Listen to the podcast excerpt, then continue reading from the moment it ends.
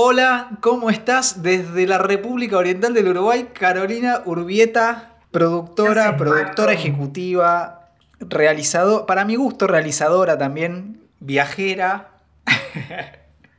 Eso sí. Gran compañera. ¿Cómo estás? ¿Qué haces, Paco? Muy bien, acá del otro lado del río me encontrás en este momento. Este, Viste cómo soy, inquieta. Como nos fuimos a Bolivia en aquella vez, nosotros, bueno, ahora estoy en Uruguay con otro proyecto. Eh, muy bien, muy feliz, la verdad. Muy contenta. Muy contenta de estar hablando con vos sobre todo. Qué lindo viaje ese a Bolivia. Ese viaje a Bolivia, va, arranquemos por ahí, vamos a conversar ese viaje a Bolivia y después nos vamos metiendo por la selva de, la, del camino de laburo. Ese Casi viaje... camino de la muerte como acódico. Tremendo. Esas, ese viaje a Bolivia tuvo una serie de experiencias que es como, por ahí las cuento a veces, incluso en el taller o en la escuela, los diferentes programas de la escuelita, voy, o sea, cuento, sucedieron tantas cosas en ese viaje, tan, tan que fueron un hito de, ah, bueno, esto me lo tengo guardado en la memoria porque marca un montón de cosas respecto a, la vida documental y al laburo. Eh, desde que perdí todo mi equipaje en ese viaje hasta, o sea, nos metimos adentro del Cerro Rico. Con uno que casi nos explota la mina, ¿te acordás? Ah, casi volamos por el aire adentro de la tierra hasta eh, ir, ni siquiera, ni siquiera manejar, o sea, ser eh, pasajeros y pasajeras eh, dentro de una van en la ruta más peligrosa del planeta, o una de las dos. Es como top, están todo el tiempo luchando en un top 2 esa, eh, esa ruta con un vacío increíble, ruta Coroico en Bolivia. Qué viaje. Espectacular, espectacular Porque aparte hicimos, eh, fui, de, Buenos Aires fuimos a La Paz, de La Paz eh, hicimos... Nos fuimos a Oruro. Oruro. Al carnaval. A registrar el carnaval. De ahí hicimos Lago Titicaca y fuimos Copacabana. Copacabana. Qué bárbaro. Y bueno, y de ahí Coroico, que tuvimos que también cruzamos un río en una balsa con la camioneta. Qué viaje, qué aventura. Llegamos a un lugar mágico, porque no esperaba. Coroico yo lo recuerdo como un lugar totalmente mágico. Después de ese camino tan, tan estrecho, tan con las cruces al costado de los que habían muerto porque se habían caído derrapando por ahí. Eh, las cataratas, ¿te acordás que nos caían por el costado de la, del camino de la montaña? Eh, y llegar a ese lugar verde, mágico, para mí, un macondo, digamos, por decirlo de alguna manera, ¿no? Increíble. Y Potosí, me olvidé de Potosí. Potosí. Potosí que nos subimos a los techos, que eran todos iguales, ¿te acordás? Para sacar las fotos y grabar. Bueno, que, a, la ciudad le llaman Chuquisaca, porque, por, o sea, Ciudad Blanca, porque los españoles armaron ahí como su capital para extraer la, eh, la plata, el oro, del cobre, todos los minerales del cerro, y hicieron esto, como todas, todas casas españolas, como con teja, y nos subimos a, no sé si era una iglesia, un hotel. Sí, o, sí, no, no me, una iglesia me parece. Una iglesia, y desde ahí veíamos como todo. muy alto. Sí, qué increíble. Nuestro dron fue ese. ese fue nuestro dron. Éramos tan pobres, tan pobres. no existía la tecnología, era helicóptero o subirte a una terraza en ese momento. Exacto. Nosotros optábamos por subir montañas, terrazas, y ese era nuestro dron loco. Claro, hoy, hoy veo en Instagram pibes que hacen como, dronean como si fuera una, no sé, Star Wars, pero en una ciudad y vos decís... Y pensar que yo cuando era joven filmaba arriba de los techos. Y fue hace 10 años, boludo. Sí, no fue hace tanto tampoco. No sé si 10. No, un poquito más. Un poquito más, sí. Le tiré 10, pero. Fue en 2006, año 2006. Qué barbaridad. Qué, cómo pasa el tiempo. Y en este tiempo has hecho una carrera remarcable, Caro. Eh, o sea, siempre laburando eh, eh, con, o la mayoría de las veces, no sé si habrás hecho alguna otra cosa independiente, pero laburando con Vane y en una productora que cómo, cómo llegaste a ese equipo, que recién me estabas contando un poco y no sabía la historia y me sorprendiste.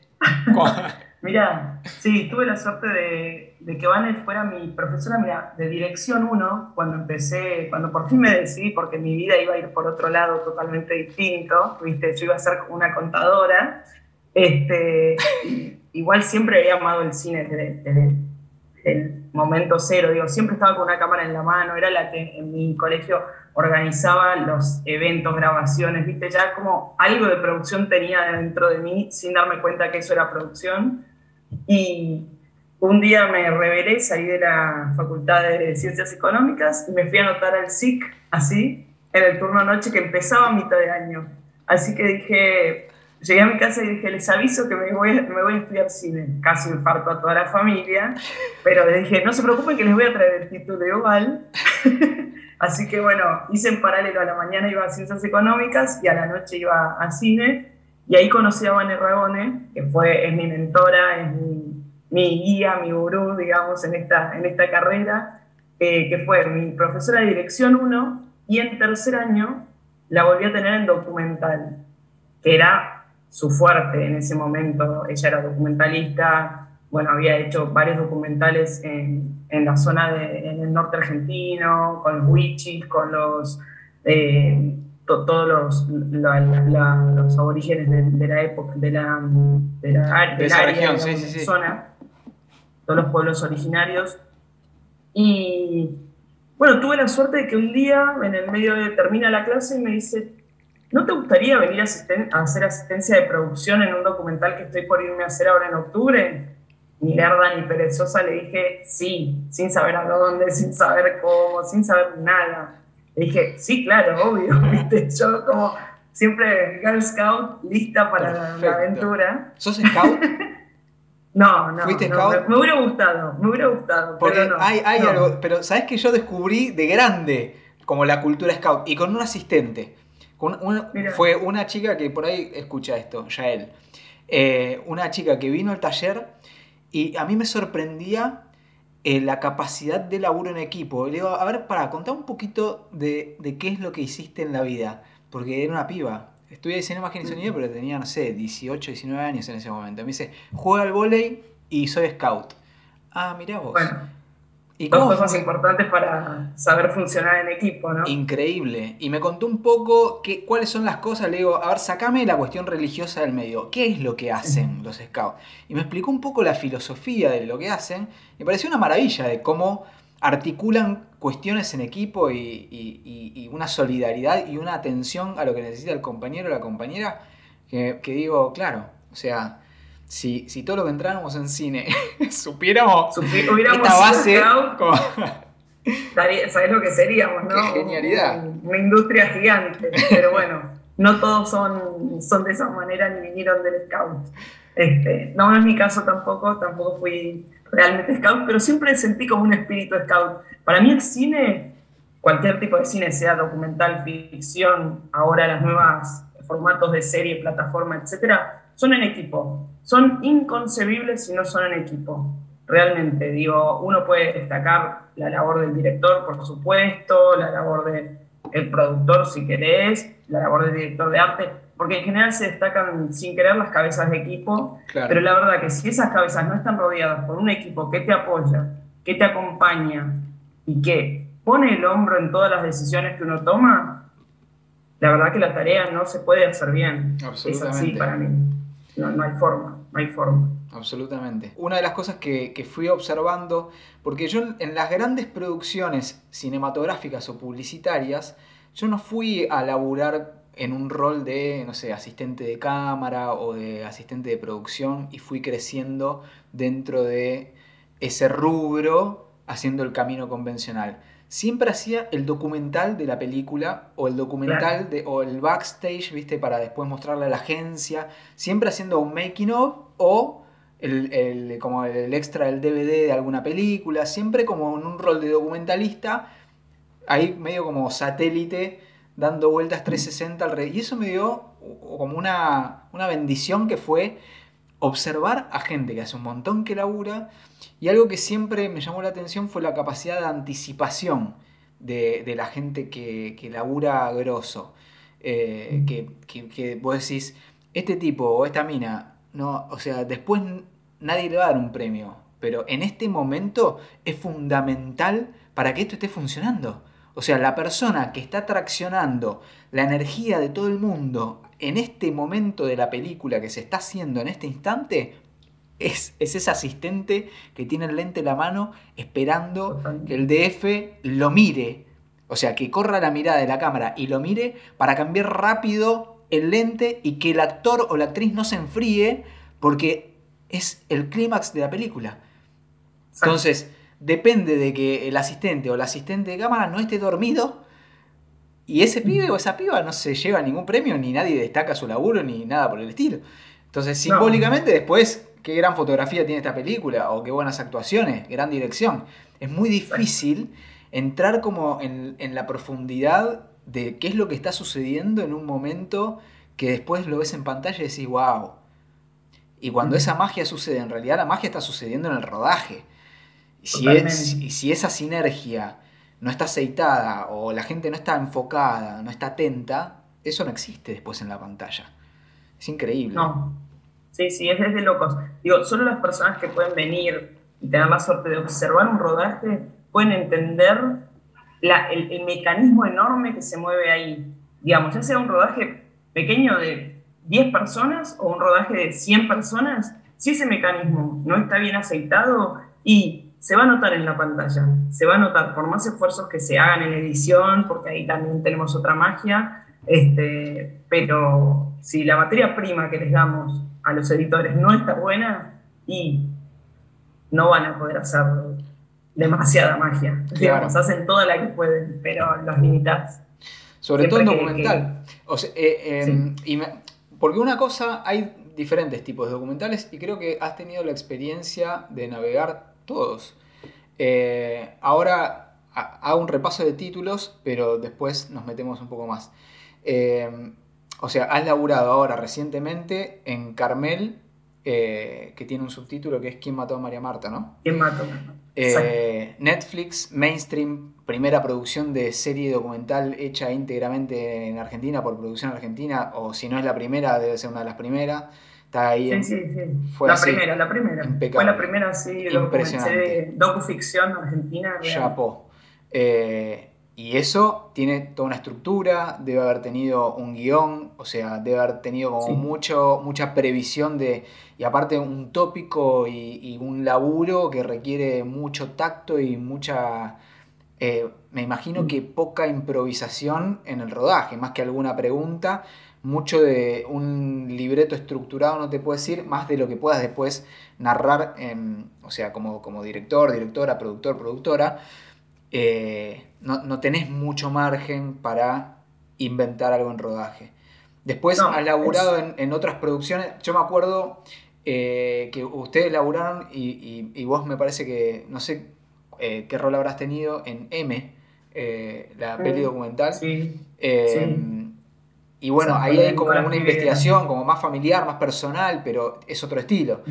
Y después, bueno, o sea, hablando ya de los documentales de que, o sea, que hacía Vane o que hizo Vane, incluso eh, los 100 días que, o sea, no, nos hemos ido a medio como a explorar esos documentales en donde vos en el momento estás registrando casi como una exploración en primera persona que vas tejiendo en el momento. Entonces son distintos tipos de estructuras para narrar algo de manera documental, pero que son diferentes formas. A mí personalmente, y lo que más me gusta transmitir, porque creo que por simple es lo más difícil, es esto de ir con una cámara a no sabes qué cosa y armar un documental con lo que encuentres. Eh, más allá de que vas con una idea, con un objetivo, por ahí, no con un objetivo, sino con como una, idea de lo que uno... Es una hipótesis, un documental es una hipótesis en cierta manera para mí. Uno sale de la productora o del lugar de donde salgas o va en la camioneta con una hipótesis de lo que va a querer encontrar cuando llega.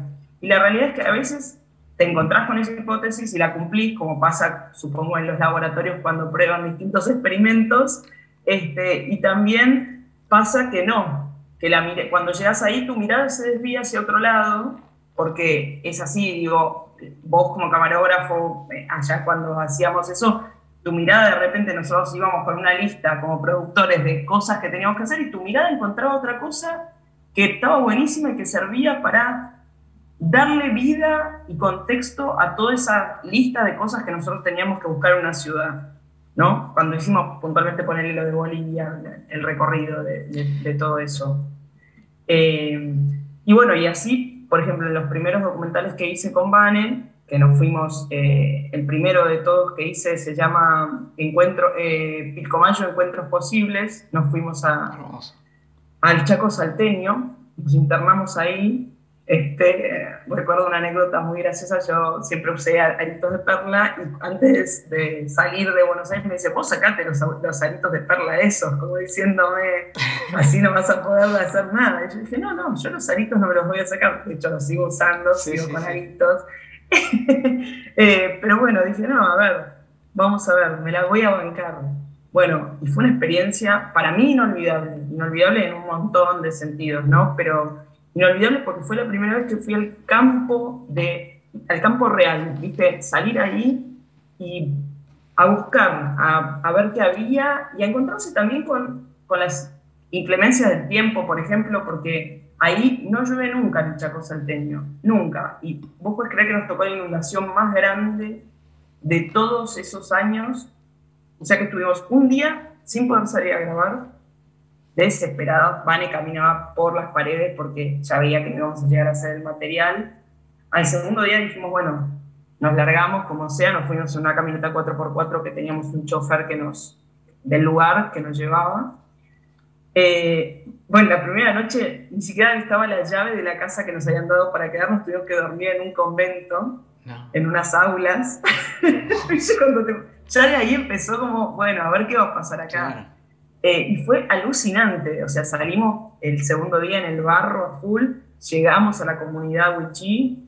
Bueno, primero la emoción de encontrarse a esa gente que está tan cerca y está tan lejos a la vez, ¿no? Eh, es sumergirse en un mundo que es muy distinto al de uno. Y que uno desde la comodidad de su departamento, de su casa o de su escritorio, lo piensa, pero no, no, no lo llegas a percibir como estando ahí.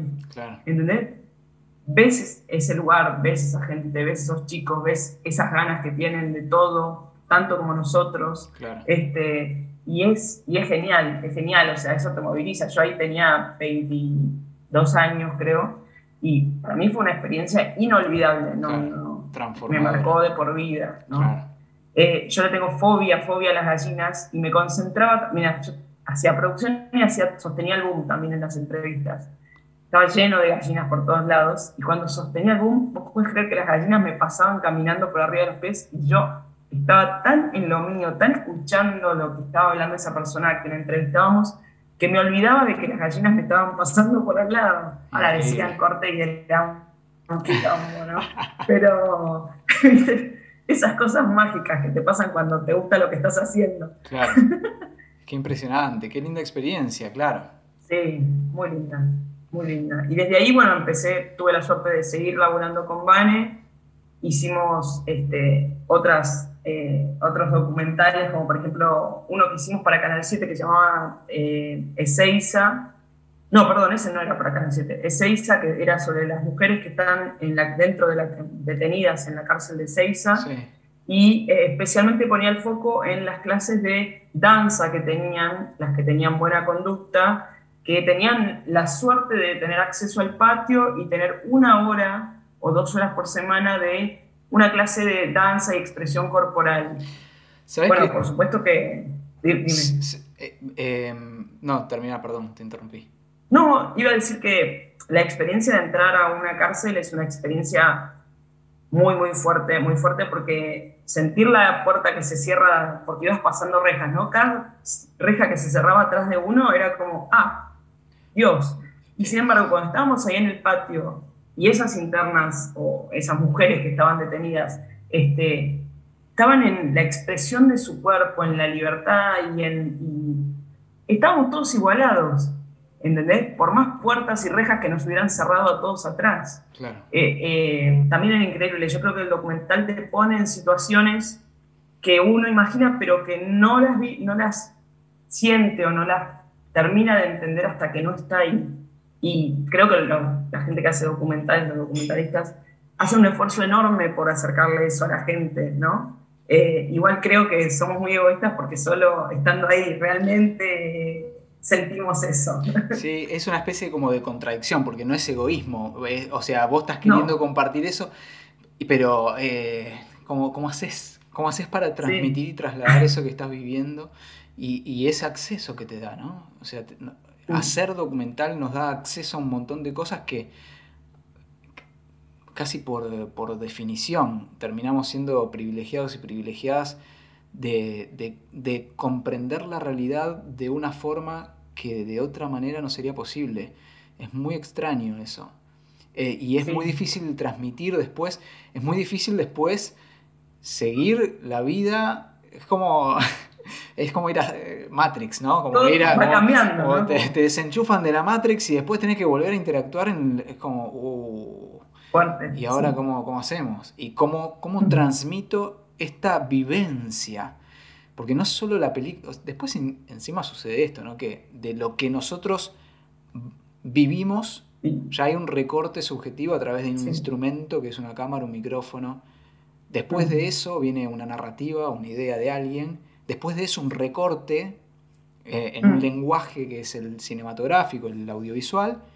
Después una proyección en donde la otra persona entiende lo que puede, lo que quiere, sí. condicionada por un montón de cosas. Y pone el foco de su, de su, mirada en donde le llamó la atención a esa persona, digo, que por es muy distinto al que uno tenía. ¿no? Exacto, absolutamente.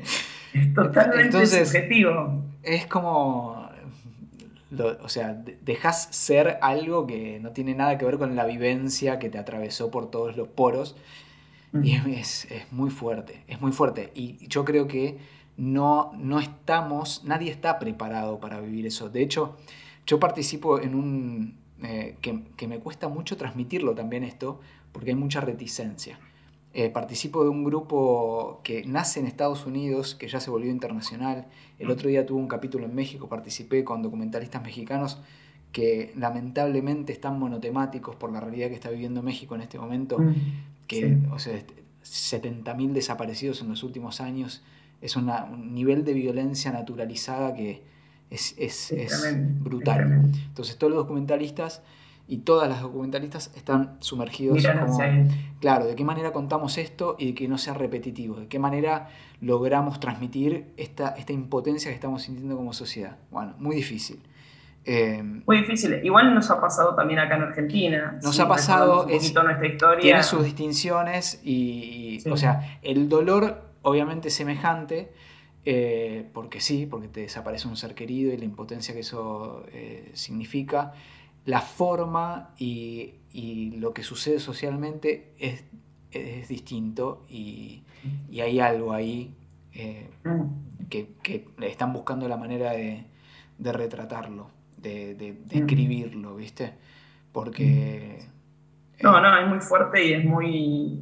Eh, digo, entiendo que todas las miradas vayan hacia ahí porque la verdad que es algo que no, no es normal, para decirlo así en lenguaje coloquial, ¿no? Exacto. no debería pasar. Claro. de ninguna eh, manera. Me fui por las ramas para decir que una de las cosas que una de las una de las pibas que tiene ascendencia marroquí que pertenece a este grupo de documentalistas que nace dentro de Estados Unidos, pero es un grupo de jóvenes de, disidencias, en su mayoría mujeres, mucha, mucho afroamericano, mucho latino, eh, que protestan hacia el mainstream de Hollywood y sobre cómo se usa a la gente y sobre todo a los jóvenes y sobre todo a estos grupos eh, étnicos, de raza o de edades, muchos jóvenes, y que los explotan como los mandan a hacer documentales. Después los tipos se van a un Grammy y los pibes vivieron una realidad que, o sea, que después, que, las viven de una manera mucho más brutal que como la vivimos nosotros, porque nosotros en un punto, eh, ellos la sensación que me transmiten es como que viven en un mundo endulzado y ellos descubren que no es eso.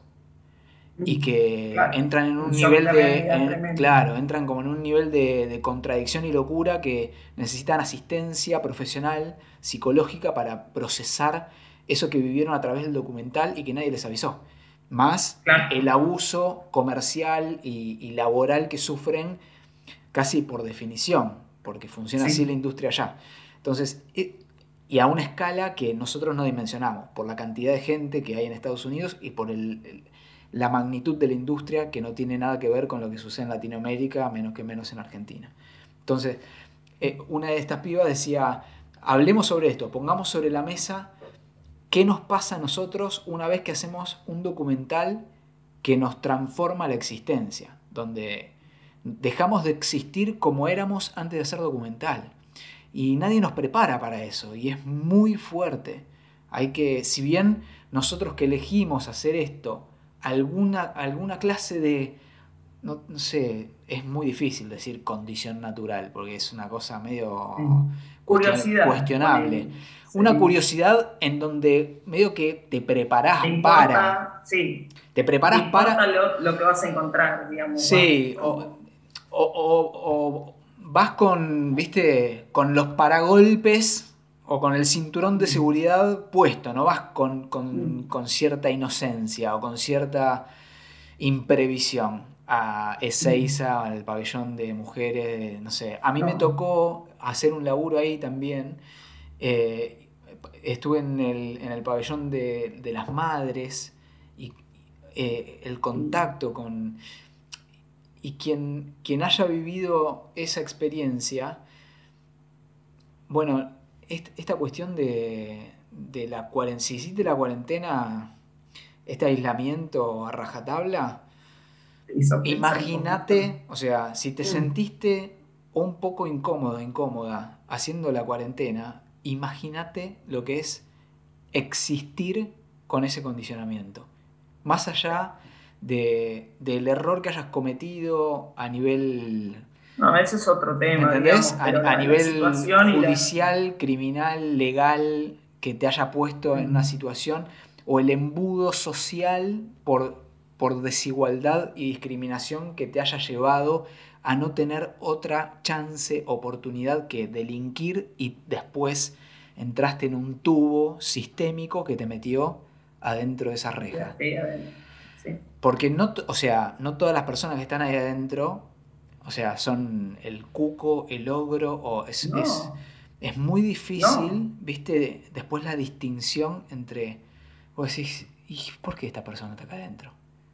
Sí, cuando te pones a preguntarte eso, también te das cuenta, que me pasó con esto que te contaba de César, que estas mujeres, muchas, eran víctimas. Claro. Primero que nada. Claro. Eran víctimas. Claro. ¿Entendés? Y lamentablemente terminaron ahí porque no tenían ningún recurso, ni nadie que las proteja, ni, ni nada. Pero la verdad que primero habían sido víctimas para llegar a esa situación a la que habían llegado Claro. Eh, bueno, es la injusticia del mundo en, el que vivimos, ¿no? Constante, que pasa todo el tiempo y sigue pasando y no sé si en algún momento tendremos la suerte de revertir un poco o de entender un poco más que, que todos, digamos, podemos encontrarnos en una situación que no es la que, la que deseamos y reaccionar de una manera que no era la que pensábamos ni la que esperábamos, ¿no? Claro. Realmente. Salvando las distancias, metámonos un poco en, el mundillo audiovisual, la, desigualdad que hay, mm. la disparidad de género, la disparidad de oportunidades. Eh, hay, una cosa muy interesante que creo que hizo EDA, que es una asociación relativamente joven de editoras y mm. editores eh, argentinos. Muy interesante todo lo que hicieron eh, y lo que siguen haciendo. y hay como eh, mucho activismo dentro de las líneas de edad. Me, parece muy interesante lo que hacen. No pertenezco, pero siempre me maravilla. compartís, compartís Absolutamente. Y, muchos de los, de los análisis que, han hecho de la industria em, le pusieron números, nombres y, y categorías a cosas que no es que no estaban visibles, pero que mucha gente, viste, se hacían los boludos, sobre todo los boludos con O. Sí. Porque sí, ahí sí bien con O. Eh, viste, es, una realidad muy compleja. Tu realidad, de tu camino, de tu carrera, de tu laburo, ha sido bien distinta a eso. O sea, sí. por elección, por fortuna, por, porque han logrado armar un grupo. Contame un poco de tu experiencia personal y profesional y después nos metemos... Vamos a ir andando en el tema. Claro. Mira, yo soy una privilegiada total, porque como te dije, empecé mi camino profesional, digamos, en, esto de la industria audiovisual, con Vane, Ragone, y, y bueno, y siempre priorizamos e intentamos armar un, un equipo con buena presencia femenina, en roles importantes. Este, siempre hay roles que cuestan más que otros, ¿no? Como te comentaba, digo, el rol del DF sigue siendo un rol muy masculino y hay muchas DFs muy buenas mujeres eh, que pueden cumplir ese rol, pero eh, de una manera hermosa. Digo, eh, Tienen una, una, forma de ver, una forma de encuadrar, una forma que está buenísima, ¿entendés? Que, hay que darles el espacio también, pero es, es uno de los roles que cuesta mucho romper. Pero bueno, como te decía, tuve la suerte de que mi camino fuera fácil dentro de todo, fácil, la verdad.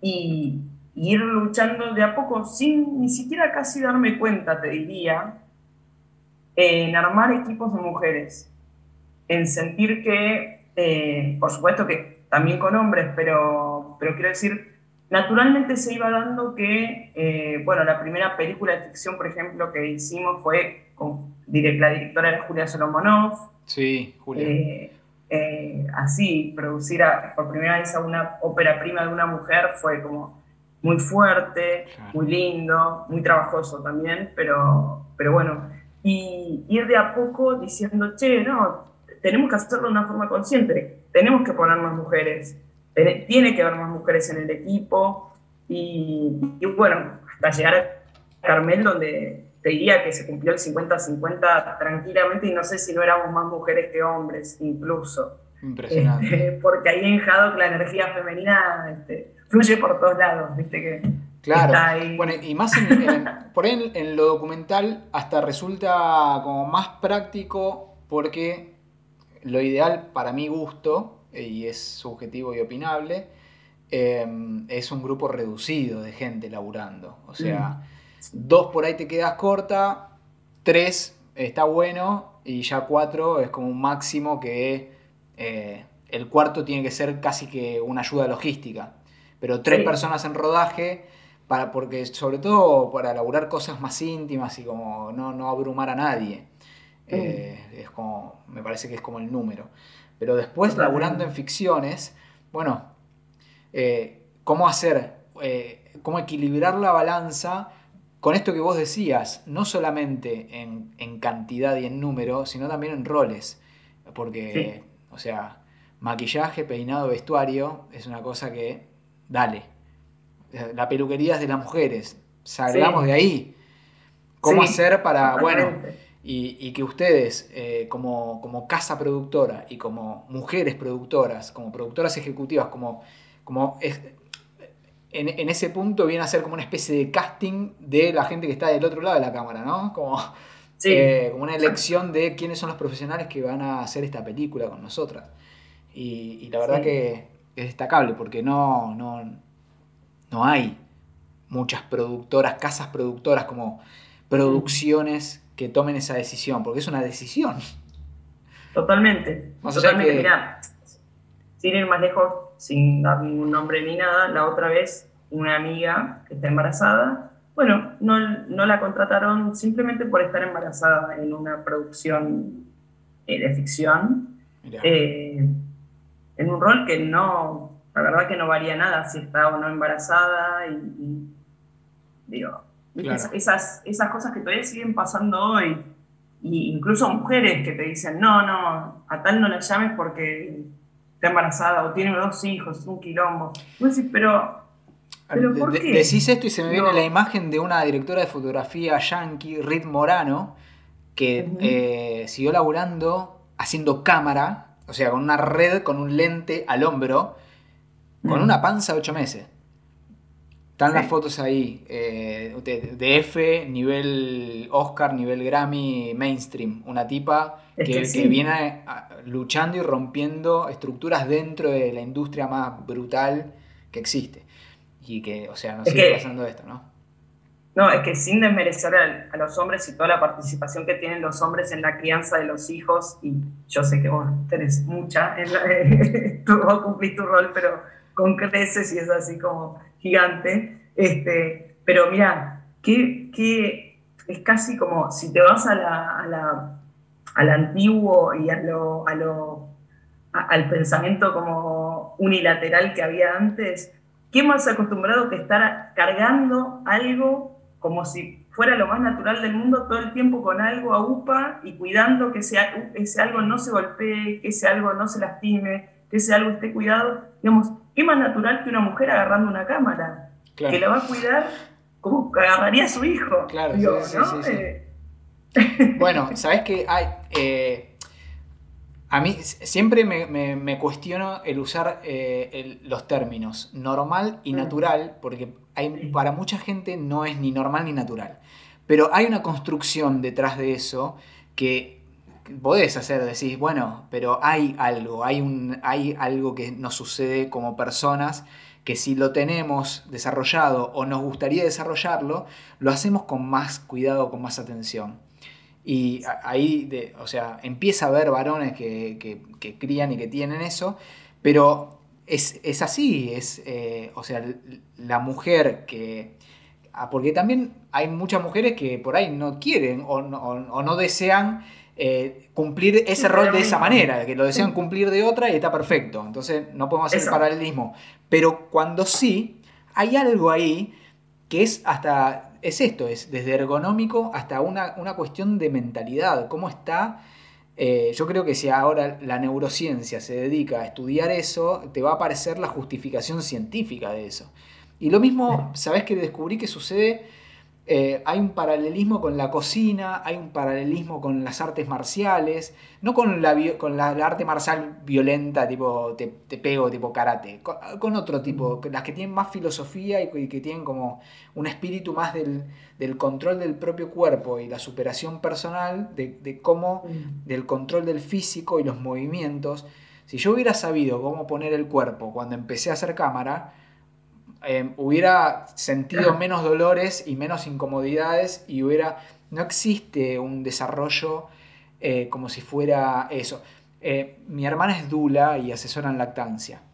No hay escuela, o sea, hay ahora grupos de crianza, pero no hay escuela de cómo tengo que poner al bebé para que tome la teta o sea, lo que tenemos son imágenes de, películas y de series de gente que no estuvo asesorada de cómo mostrar eso. O cómo pare una mujer que, pare vaginalmente. Se dice así, ay, ¿qué, estos términos. Bueno, pará, hablemos las cosas como, como, como se dicen. Como se llaman. Claro, entonces la mujer que, que, ¿Cómo parían? Lo que pasa es que intervinimos, los hombres, el hombre, intervino en cosas que no, que no le pertenecían. Entonces, bueno, ¿cómo parían las mujeres antes de que se meta este patriarcado capitalista interventor en las cosas que no le mm. incumben? Bueno, en cuclillas. Bueno, era todo antes hacia la de mujeres. ¿Entendés? Eh, sucedía. Eh, entonces, hay como hay un ejercicio hasta físico, mental, emocional, espiritual que, que se fue perdiendo y que se podría trasladar tranquilamente a algo tan tan humano como, como, es esto que hacemos nosotros, tan, tan atlético, porque estar 12 horas eh, laburando, yo eh, eh, mi hija, nuestra hija, nació en casa. Fue un parto natural y, o sea, orgánico y sin intervenciones. Y yo creo que lo que me preparó para vivir eso fueron los rodajes. O sea, estar 12 horas atento y sin cansancio, como, y sin sobreestresarme. Y concentrado, y, asistiendo. ¿Viste? asistiendo a otra persona. Y, y, yo decía, es como cuando a mí me preguntan cómo fue, cómo fue eso y veo las experiencias de otras personas y por ahí otras personas lo vieron de otra manera. O sea, un varón que, su, no sé, labura en una oficina. que va a su oficina todos los días. O que hace un laburo más de computadora. Que, yo estaba, o sea, sentí que era una experiencia más semejante a las experiencias que yo estaba acostumbrado a vivir. Y, viste, a veces, no, pero no es un laburo, no, no, no estoy hablando de laburo, estoy hablando de, ¿cómo te explico? ¿Qué es lo que a mí me atraviesa emocional, físicamente cuando yo hago mi laburo? Que no te lo puedo comparar con otra cosa. Entonces, es muy difícil transmitir en un aula eh, cómo es hacer documental, salvando las distancias, cómo es criar, cómo es parir, cómo, cómo es poner, poner un bebé así, poner un bebé así, poner una cámara así, poner una no sé, lo tenés que poner en tu cuerpo y vos no te vas a parar de la misma manera que yo. ese peso. Claro, porque yo mido 1,65 y peso 55 kilos y si me pongo de la misma manera que un tipo que hace, no sé, Steadicam con un arnés, me quiebro todo. Entonces, hay cosas que puedo y cosas que no puedo. Entender cuáles son mis limitaciones y a partir de mis, mis fortalezas, bueno, cuál es la mejor manera de articularlo. ¿Qué es lo que mejor puedo aportar a un equipo de laburo?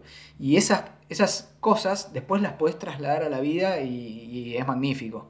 Es magnífico. Y las cosas de la vida las puedes trasladar a la producción, que no pasa con todos los laburos. Yo no sé si puedes trasladar las cosas de la vida.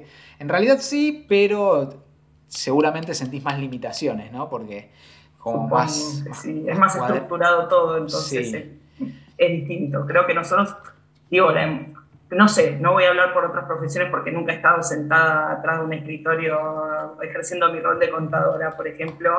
Eh, entonces no voy a decir cómo, cómo, lo, cómo lo vivirán ellos por ahí. Es una locura también lo que les atraviesa cuando les llega un nuevo impuesto en Argentina. Pero a mí, eh, digo, las emociones que me, que me atraviesan en cada etapa y cada cosa que se va concretando, cerrando, por mínima que sea, eh, para mí es un logro, un festejo, eh, un, pasar una pantallita en el video game, ¿viste? Como, eh, es, esas cosas y son dignas de festejo y de festejo en equipo, ¿no? muy importante. Y sí, sin duda se, se, transmite a la vida después, ¿no? eso. O sea, yo soy un poco productora de, de nacimiento sin darme cuenta, ¿no? Por, porque soy ordenada, porque soy, voy tratando de prever lo que va a pasar un poco más adelante, eh, que puedo equivocarme o no, pero trato de ver si pasa esto, ¿qué tenemos que hacer? Tenemos que hacer esto otro. Esas cosas me vinieron en, mi chip, digamos, no sé cómo, cómo fue, no sabría ni, cómo sucedió. Después, obviamente, se fue puliendo y se fue este, intensificando para desgracia de, las que viven, que los que viven conmigo y las la familias cercanas, pero no lo puedo evitar, ¿viste? Yo, eh, como, el plan está ahí. Claro. Impresionante. Escúchame, eh, bueno, no sé, no sé si terminamos hablando de la cuestión de, la paridad de género y, todo este asunto, pero ¿qué, te parece eh, que ¿qué, no te digo consejo, porque es difícil aconsejar, pero ¿qué le podemos decir a, las pibas que están arrancando en producción audiovisual, en realización, en, mm. o que les gusta algo técnico, sonido, cámara o, no sé, eh, fotografía, montaje? Mm.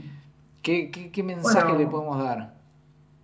Para mí, primero, sí, es sentir la pasión perdón, no voy a ir a un lugar súper común de decir esto, pero es que es la realidad. A mí me pasó así. Yo no, eh, llegó un momento que no aguanté más la pasión que yo sentía por el cine y dije, yo mando todo a la mierda y me voy a hacer cine, aunque muera de hambre. Porque claro, en mi familia hacer cine era como, ¿y de qué vas a vivir? Como, eso es un hobby, ¿entendés? Como nadie entendía qué era lo que hacía.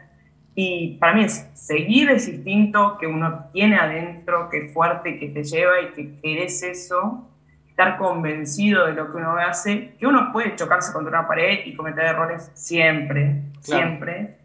Y, y nada, y, sobre todo para las mujeres, ¿no? en los roles más técnicos, que es lo más difícil eh, de encontrar paridad, que tienen que seguir demostrando, lamentablemente tendremos que seguir demostrando que somos buenas en lo que hacemos y que podemos hacerlo tan bien como un hombre, mejor que un hombre, o de otra forma, pero que sirve de como lo haría un hombre, pero eficiente. Claro. Este, y creo que, que, eso solo va a enriquecer, digamos, poder lograr esa paridad que, perdón, vuelvo un poco también a lo de, a lo de antes que había quedado ahí. Sí, sí. Esa paridad solo puede enriquecer Digo, el, mundo es amplio y ni siquiera es binario, es como eh, múltiple, no sé qué nombre ponerle exactamente. Entonces hay que aceptar las otras miradas porque esas otras miradas son las que nos enriquecen en todo. Si uno puede aceptar que otro puede ser distinto a uno y tiene su mundo y su vida, quizás algo de ese mundo y esa vida te sirve a vos también para enriquecer el tuyo, sin cambiar ni tu creencia, ni tu forma, ni tu nada, ¿no? Pero eh, eso, y me fui por las ramas de, No, pero es hermoso, es, es, eso, es eso, es, es, es un, una filosofía no solo de vida, sino que aplica a, a nuestro laburo y a lo documental y al, al, audiovisual de una manera maravillosa. Ojalá sigamos caminando hacia ahí, sí. Y no, y tener la suerte que yo tuve de tener a alguien que tenía más experiencia que yo y que me escuchó a la vez, ¿no? Que decidió armar equipo conmigo y me escuchó lo que yo tenía para decir. Porque esa es una gran virtud de Vane. Sí, esa es una gran virtud de Vane que tengo que destacarla porque de verdad que eh, con la diferencia de, de experiencia que teníamos porque yo estaba empezando y no sabía nada. Sin embargo, ella me escuchaba y tomaba lo que le parecía que servía y que podía alimentar y qué sé yo. Y por supuesto yo de ella, bueno, todo, ¿no? Porque, porque fue como muy importante, fue, fue el pilar para, para reforzar que mi carrera era esa y que contra viento y marea yo tenía que seguir ahí. Yo tenía que seguir haciendo eso. Dos grandes... Eh no sé cómo decirlo. O sea, para mí fueron enseñanzas porque me lo mostró.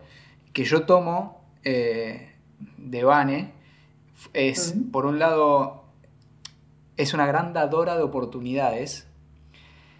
Y al mismo tiempo tiene una escucha muy receptiva y si no, si, si no, si no le cierra no, no, o, o lo que estás diciendo es una boludez, porque sos un pendejo como era yo, o sea, tiene una delicadeza para no desalentarte. Sino para. Bueno, es docente, además. Es docente, docente, claro. No lo puede evitar. Claro, bueno, es una posibilidad. No te dices una pelotude lo que estás diciendo, Paco. No, no, jamás te va a decir eso. Te va a decir, no, pensalo, no lo pensaste así, no lo pensaste así. Y charlando un ratito te das cuenta, uh, qué boludez que estabas pensando, ¿no? Como...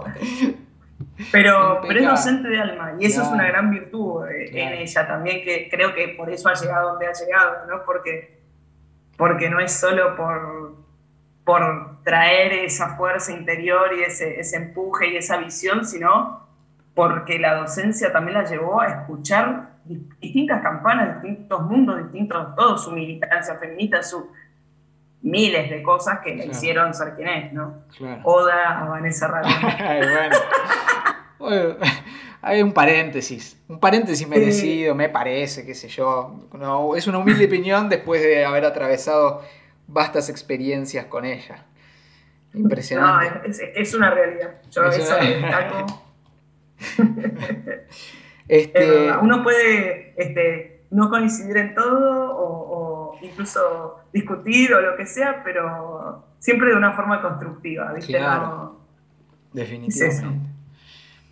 Eh, Caro, eh, la verdad que siento haber tocado un montón de temas importantísimos, que, charlamos un montón de cosas muy, hasta te diría, fundamentales eh, para quien se inicia o está transitando. Viste que a veces lo estás transitando el camino y de repente te encontrás dando vuelta como mordiéndote la cola. Mm. en, el camino este. Uh, y nos pasa a todos. Estoy ¿eh? nos pasa a todos y a todas. Estamos lupeando. En, hay un momento donde estás lupeando y decís, uy, ¿para dónde carajo era esto? Tal cual. Tal cual. Hay años que son complicados, difíciles, y vos decís, ¿qué estoy haciendo? ¿Viste? Y escuchás esas voces de costado que dicen, no, pero ves, tenés que hacer otra cosa. Y dices, no, mi pasión es esta, no me importa. Y seguir, porque ahí va, si uno está decidido hay que seguir. Es, es, o sea, yo en particular tengo la suerte, el privilegio de eh, tener un contexto social y familiar que me permite también esto, estos eh, como impases que casi que te impone la industria o el contexto, la pandemia, el ritmo, Mm. eh, el ritmo hasta, hasta laboral que tiene la industria en la Argentina, ¿viste? Sobre todo, si- o sea, qué sé yo, yo no laburo en publicidad, entonces no es No. que, o sea, y es una elección porque, porque no sé, siento, me chupa el alma, no sé cómo explicarlo, o sea, no, no puedo, no, no, no, No logro, o sea, para mí laburar en publicidad es lo mismo que, no sé, irme a laburar al, al, ¿viste? al Automac. Yo lo siento Sí. así. Debe haber gente que dice, no, boludo, pero no pasa nada, haces esto y bueno, pero no me sale. Por suerte hay gente me para enfrento, todo, claro. Yo me enfrento con algo que no me gusta dentro de ese mundillo. Entonces, bueno, no lo elijo. Pero si es cámara también, si es laburar audiovisual también, bueno, pero hay Pero una no. cuestión de, de- de- de piel. Bueno, no me sale. Sí, Entonces- formas. Claro, son formas, formatos, eh, personalidades, contextos, grupos de laburo. Entonces, como que no, o sea, es una decisión. Es una decisión y que la sentís en el bolsillo. Y la sentís en, el, en, el- en- en el- en la continuidad laboral. Eh, y bueno, son, son elecciones y son cosas. Ojalá en algún momento lleguemos a, a que haya una frecuencia de laburo dentro de lo que a cada uno le a cada sector, rubro, área o subcategoría del mundo audiovisual, donde podamos tener laburo y sea autogestivo o sea a través de productora, lo que sea, pero que funcione. De momento esa ruedita no funciona y hay que hacer esas elecciones. No todo el mundo tiene la ventaja, la posibilidad, la oportunidad. Eh, y también hay que tener como cierta conciencia de eso y en un, en un espectro tan reducido de laburos, hay veces que está bueno como dar el espacio, como, bueno, que juegue otro. Hay, Sí. ¿viste? O hay un pan, bueno, me como un pedacito chiquitito y el otro lo reparto. ¿Por qué? Porque sí. ¿Pero qué sos? ¿El héroe del documento? No, es, o sea, el otro, o sea, la, qué sé yo, ponele, yo hace muchos años empecé a laburar siempre con asistentes mujeres de cámara. Y en todos los momentos que puedo les doy rol de cámara en, el- en lo mismo que estamos haciendo. ¿Por qué? Porque sí. Sí, y, porque sos así. y porque a mí me dieron la oportunidad. ¿Quiénes? Mujeres. ¿Por qué? Porque sí. No sé por qué. Porque yo fui a buscar, porque me sentí, eh, o sea, no sé por qué. Porque por, por cuestiones de familia, por cuestiones de crianza, porque me crió la madre que me crió, porque tengo la hermana que tengo, porque funciono así de esta manera. Entonces, en, en el momento de laburar fui eligiendo y además Mm. por haber tenido experiencias con machos, de, o sea, abusadores dentro de nuestra industria, que Machos en el mal sentido de la palabra. digamos, ma- Machos, de- machistas que, que, Sí. o sea que abusan incluso de varones que no, Sí. o sea que no le quita a lo macho eh, su orientación sexual entonces No, no. es un mecanismo eh, de, de abuso que, que, o sea sexual eh, y de, de acoso y de y labor, de poder, de poder, y porque es tu jefe, porque es tu laburo, porque te da miedo, porque no sabes, bueno, ¿qué hago? Lo denuncio, no lo denuncio, me voy, ¿a dónde me voy? Y así todo, cuando sos varón, tenés como el chip de decir, bueno, me voy de acá y laburo en otro lado, porque tenés más oportunidades. Te pasa eso en uno de tus primeros laburos, siendo mujer, No, olvídate. o sea, Te, Te marca hunde la no carrera. ¿Me entendés? Sí. O sea, pasa en todos los laburos. Imagínate en los laburos donde la disparidad de género es como en, el- nuestra industria. Bueno, muy difícil. Entonces hay que seguir todo el tiempo machacando, machacando, machacando Todo hasta que la normalidad cambie y se transforme la norma en otra cosa. A donde Exacto. todavía no llegamos. Eh, me fui al carajo, pero no sé, no sé qué estaba diciendo. No, no, pero seguimos con el mismo tema, que es, que es un tema central Bueno, de que- nuestra industria que no- y de esta época, sí, donde que- la lucha se está haciendo muy visible, ¿no? Sí, que, que no hay una continuidad de laburo, que por ahí es esto, que decís vos, bueno, me, me dejo llevar por lo que intuyo que me encanta, que me gusta, que es mi pasión, pero llego a un lugar donde el plato está vacío muchas veces. Y cuando cae un poroto, miro alrededor mío y pienso, ¿yo puedo conseguir otro poroto? Sí, esta persona puede conseguir otro poroto, le va a costar más. Bueno, corto este poroto, me como un cuarto del poroto, le doy el resto a esta persona y sigo moviendo la rueda. Y cuesta, sí, cuesta, pero bueno, hay que tener esa conciencia de quién tengo al lado, quién y qué es lo que estoy tratando de transmitir y qué es lo que estoy proyectando, porque si yo mismo no camino hacia ahí, ¿cómo hacemos? O sea, estoy hablando de la boca para afuera. Entonces, los demás te van a ver, ah, sos un boludo, sos esto, sos el otro, no tenés laburo, sos un... Eh, entonces, es muy difícil, pero hay que insistir. Hay que insistir y tenemos que buscar la manera de seguir tratando de abrir mercado. En algún punto llegaremos también a, como al, documental comercial, pero la verdad que prefiero que el documental... Yo sueño con que haya un momento en donde está cambiando tanto y tan rápido la industria, en donde lo audiovisual se convierta como en su momento fue el auge de la música, en donde en lugar de discográficas existan estas plataformas que producen Netflix, Amazon, etc. En donde HBO, que todo se vuelve Disney, ahora todo se vuelve su propio canal. Entonces empiezan a hacer como discográficas. Y los audiovisuales empezamos a hacer como, bueno, armamos una banda y toquemos temas. Como, y hagamos un álbum con capítulo de 5 minutos y son temas. Entonces puede llegar a haber un formato así en un futuro cercano, en donde ahí el laburo se reparte un poco más y donde los espectadores se acostumbren a consumir, si querés, eh, las bondades y características y talentos de diferentes tipos de realizadores, porque ya hay una educación audiovisual que tienen las nuevas generaciones que nosotros ni siquiera yo tenía. O sea, para mí era Oda volver al futuro y se acabó el cine. Como, claro, llegué hasta ahí. O sea, que me fue pasando. y aparte habiendo sido como un rebelde de meterme en la UBA a estudiar diseño, imagen y sonido porque tenía que hacer dibujo proyectual y estudiar matemática y pensamiento científico y andar a la concha el pato. No quiero hacer el CBC de arquitectura para hacer cine.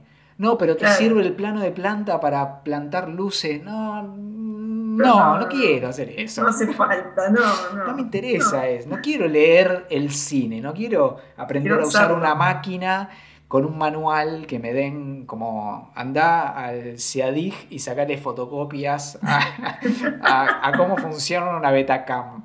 No, dame la Betacam, cinco minutos y te la prendo al toque. Bueno, entonces. Sí, obvio, nada mejor que tocar claro. los instrumentos de laburo. Es como, viste, aprender cerámica con un libro. Me estás jodiendo. Claro, no, no te va a salir nunca. Es artesanal esto, hermano. ¿Qué me estás diciendo? Bueno, es como eso, ¿viste? Eh, aprenda carpintería con un manual de instrucciones de, de, un mueble de IKEA, ¿viste? De Easy. me estás cargando. Entonces, en cuanto cuestioné eso, dije, no, estoy un choto y me meto a laburar. Bueno, eso, por un lado, me dio como cierto recorrido práctico y por otro, me, dio cierta ignorancia eh, técnico, histórica del cine. Entonces, llegué a momentos en donde estaba haciendo, qué sé yo, hacía un laburo, y me decían, ah, esta imagen parece tal cosa. Referencias. No tengo, o sea, no, vi una puta película de Fellini hasta ese momento. No sé de lo que me estás hablando. ¿No, ¿No viste el ladrón de bicicleta? No vi el ladrón, no sé de qué me estás hablando. Claro. Y, miraba cinco minutos y digo, esta cosa en blanco y negro, toda así, como no me interesa, como no tenía, no tenía instrucción artística al respecto. Después tuve una gran maestra de fotografía que me dijo, no, mira, Paquito, mirá esta foto. Y me explicó, mirá esta, esta obra de arte, mirá esta pintura, mirá la luz, mirá esto. Eh, Lucila Bodelón, gran eh, maestra de fotografía eh, que me enseñó y que también me acercó a una, a una gran fotógrafa de foto fija que, que, me llevó a hacer foto fija en el SICA. Eh, mm. Roxana Troisi, una genia, con mucha paciencia, que nos hizo explorar todo el laboratorio y toda la fotografía, todo eso químico que era desconocido. Todo eso nuestra generación claro, se está perdiendo, ¿no? Entonces hay algo ahí en, en, en, en esa alquimia. Mm. Bueno, me fui por las ramas y hablé un montón.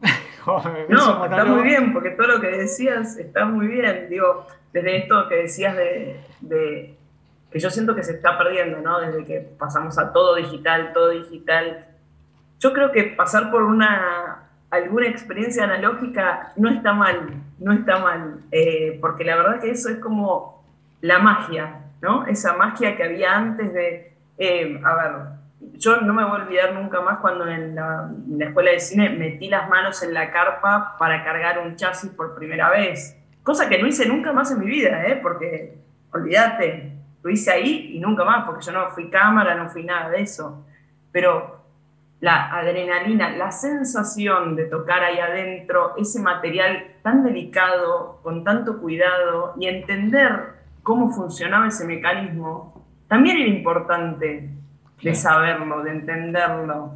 Aunque yo no fuera a hacer cámara, digo, ahora también eh, verte el menú, de una, tocar la cámara, entrar al menú, ver eh, cómo los, los distintos seteos que te trae, las posibilidades, eso también, porque por ejemplo, en mi caso que hago producción, es importante porque tengo que hablar con la gente de cámara y tengo que relativamente entender de qué me está hablando para poder decir, ah, sí, eso está bueno, o no, no, eso no lo podemos pagar, pero te ofrezco esto otro.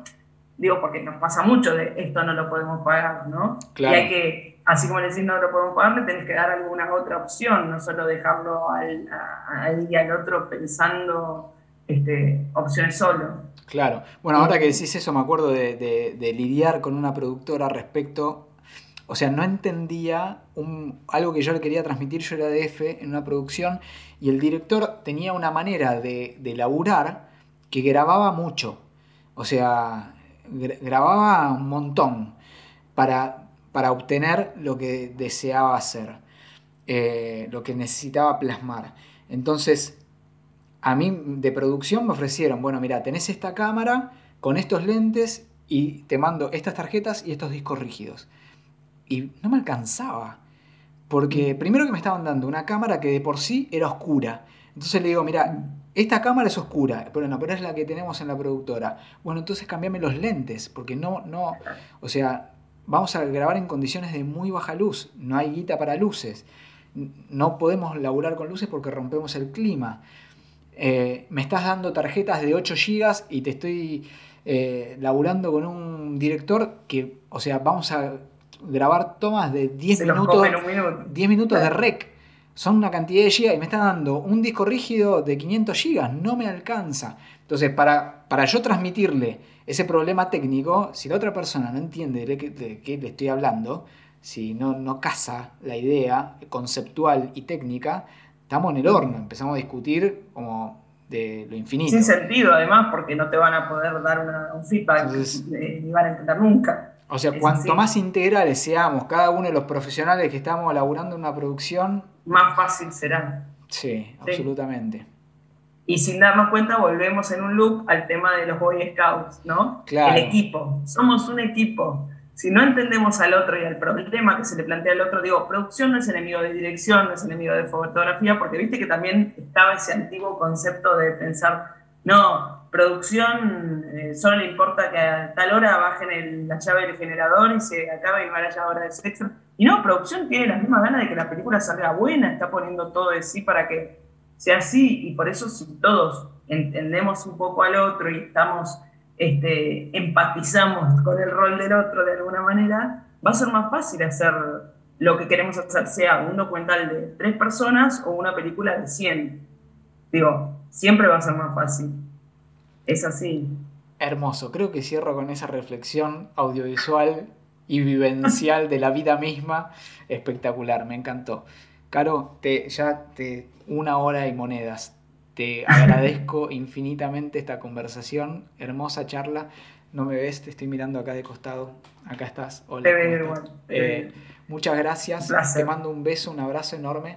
Eh, y gracias por el tiempo este que nos dedicaste. Y ojalá que esto le sirva a un montón de, sobre todo de pibas que están laburando y que se preguntan seguramente qué hago, cómo hago, para qué hago. Bueno, acá hay una gran mujer y una gran profesional con una gran carrera que la sigue haciendo, que en este momento está en Uruguay laburando en medio de una pandemia. Ah, impecable. ¿Qué estás haciendo? ¿Qué estás haciendo en este momento? Estoy haciendo una serie de ficción para Amazon. Ahí, tenés. Bien. Toma mate. Ahí tenés, otra plataforma. Seguimos. Con el mate bajo el brazo, pero para, Amazon. Maravilla. Felicitaciones, me alegra mucho. Eh, tu gran presente, eh, tu gran pasado y tu gran futuro laboral que seguramente ahí estará. Te mando un abrazo bueno, Te agradezco, fue un placer de verdad hablar con vos, Paco. Siempre sabes que te quiero, aunque no nos veamos seguido, aunque nada, te quiero y la experiencia que vivimos juntos es inolvidable para mí. Fuiste muy importante, muy importante en ese momento de mi vida. Así que nada, es un placer hablar con vos y ojalá que sí, que le sirva a mucha gente, a muchas chicas que estén ahí, chiques o lo que sea. Vamos para adelante, vamos con la industria audiovisual, vamos con la industria audiovisual argentina, que se puede, se puede. Vamos arriba. un, un gran futuro todos. Gracias, Caro. Beso. Abrazo. Gigante. Te quiero. Yo también. Chao. Chao, chao.